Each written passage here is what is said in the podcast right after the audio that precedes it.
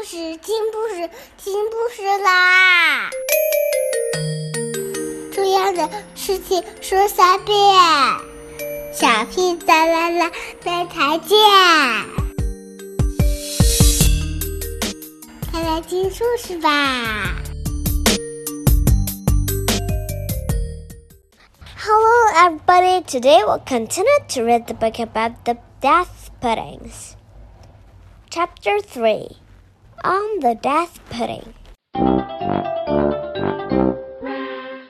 The moment Father Christmas rocket sleigh was inside the death pudding, it was surrounded by dozens of well armed elves.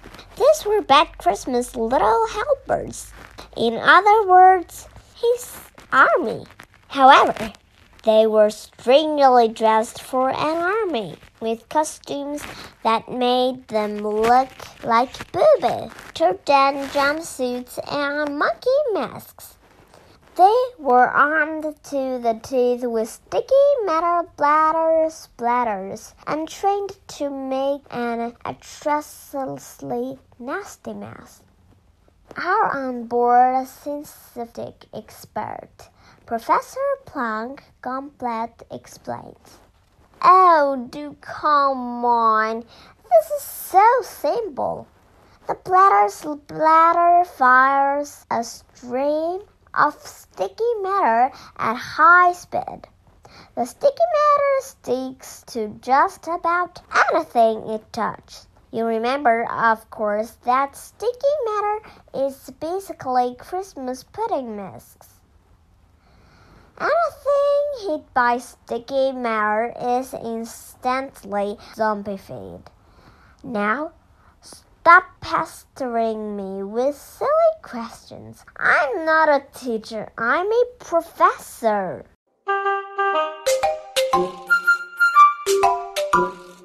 Father Christmas was pulled from his machine, tied up, typed onto his hide his sighed, and then rolled like a barrel before his weak brother. Ho, ho, ho! Chuckled Bad Christmas with easy irony. Look what we have here. Greetings, dearest darling brother. Long time no see. Long time don't want to see that would be more like it, grunted Father Christmas, still sucking boo boo, I see. Oh dear, snarled Bad Christmas, stroking Boo Boo You are in a mud, aren't you? Doesn't that make a change? Oh, yes, indeed. How will I remember our childhood so many years ago? You were always the horribly cheerful one. How everybody loved you.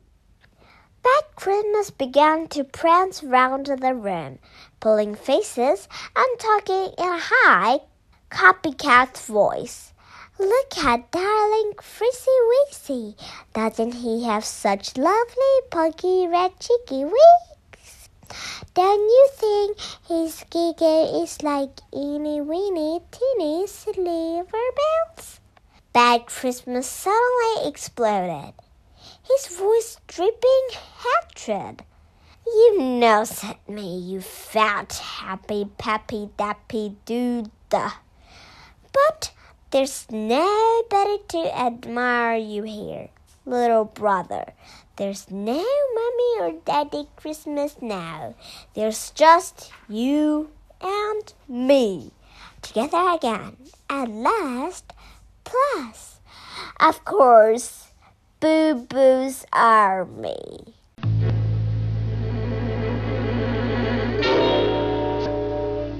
Bad Christmas held the little Benny to his face.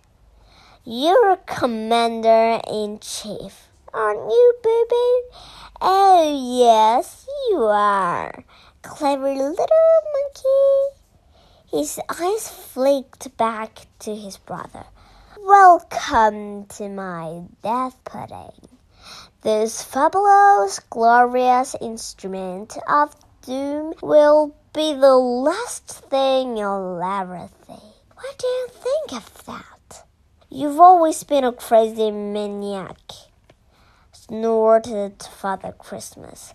You haven't changed one bit. You weren't shut away though on the other side for no reason.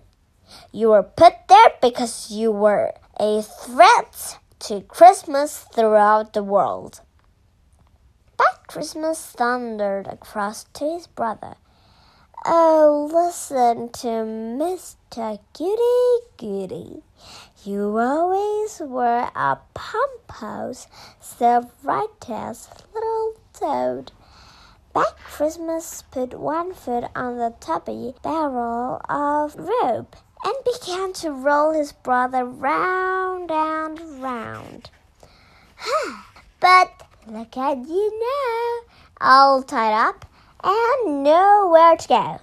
You'd better face it, little brother, then you will be nothing but sticky matter. I shall turn you into the gloopest Christmas pudding ever, and it will give me such pleasure. But first, I want you to see what is going to happen to all your little friends on earth. Father Christmas turned pale. He knew his big brother was evil and hated him, but he had not realized that Bad Christmas was well. That bad. Going to do? Bad Christmas smiled. Now then, there are different types of smell. When Miss Comet smells, it is as if the sun has just come out from behind a cloud and the world is full of birdsong and blossom and everyone wants to dance. Tra-la, tra-la. When bad Christmas smells, it is as if the sun has just been swallowed by a dense fog of gloom. Darkness and misery stalk the land. Flowers wilt, birds are silent, and the only dance is a dismal trudge. Do let me explain, little brother said Bad Christmas. In fact, let me give you an example. Bad Christmas turned to his elves. You bring me some pudding, and you lot bring me the polar bear. The way Bad Christmas' voice changed was truly scary. It was a queerly full of scorn and cream. One moment it will soothe and caress, and then it will lash out like a whip. The elves scurried away, and it wasn't long before they returned. One with a small Christmas pudding and several others leading a chained and muzzled polar bear. The noble animal had been reduced to a starved and shambling wreck. The fear in its eyes would have melted anyone's heart anyone.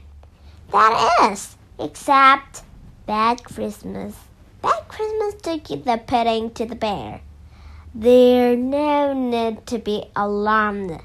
Look, I bring you some lovely food. Aren't you hungry? Doesn't it? Smell delicious. Oh, yes, do eat some. I know you haven't been fed for days. You must be so awfully hungry. Have a nibble. Yes, feast away to your heart's content. The starving bear gulped down the poisonous pudding while Christmas clapped his hands. Look, Boo Boo, no creature can resist our Christmas puddings. Now, do watch closely and observe what happened next. Alright, today we'll just read hair, and I am excited to you next time. And good night. Have a good dream.